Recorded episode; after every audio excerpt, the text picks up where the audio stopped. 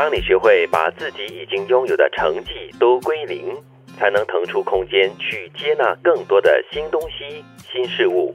如此才能使自己不断的超越自己。当我们说我什么都懂了，这也就是你已经不再进步的时候了，自满了。嗯，尤其是当你曾经做过一些轰轰烈烈的事情，你如果一直停留在过去，那你可能没有办法向前走，因为你最辉煌的已经过去了，你可能就限制了自己在创造辉煌。我有一个。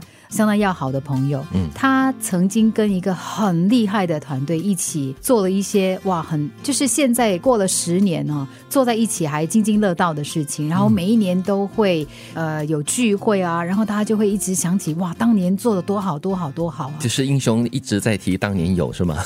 对，但是我从我从旁边观察，我觉得他有的时候可能过度的活在过去，因为他在下来遇到的任何的新的伙伴，他都觉得。哎呀，你们不好，因为我我遇过最好的了，你们真的不行，然后他就没有办法跟对方合作哦。嗯，其实我们做了很多事情，但是呢，做了之后，它会是一个回忆，它是一种经验。对，偶尔回去看看、想想、回味一下，或者是借鉴一下，那是需要的，也是好的。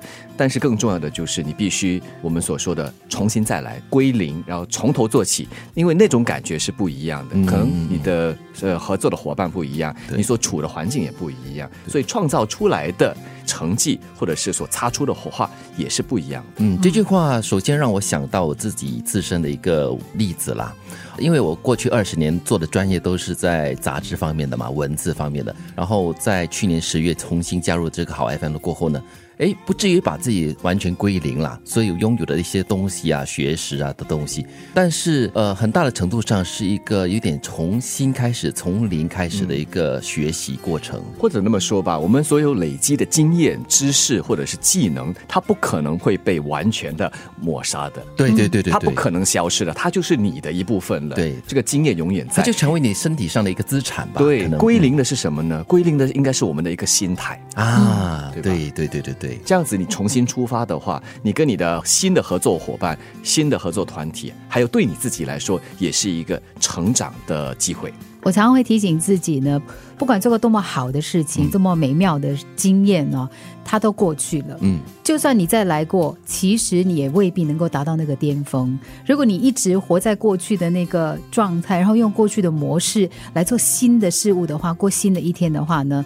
大概成功的几率会非常的低。对我是很担心看到那种人啊，就是常常把过去的所有的成就都一直挂在嘴边。我当年怎么样怎么样，我当年怎么样怎么样。可是你要看看你现在到底是怎么样的一个状况。嗯，又或者我们看小朋友，他们听故事，他们玩一个游戏，他们可以重复着一直在做同样的一个事情，玩同样的游戏，但是每次都玩的那么精彩。为什么？我在想，跟他们的心态有关。因为每次都是一个新的开始，每次都是一个新的故事，所以玩出来的感觉是不一样的。当你学会把自己已经拥有的成绩都归零，才能腾出空间去接纳更多的新东西、新事物。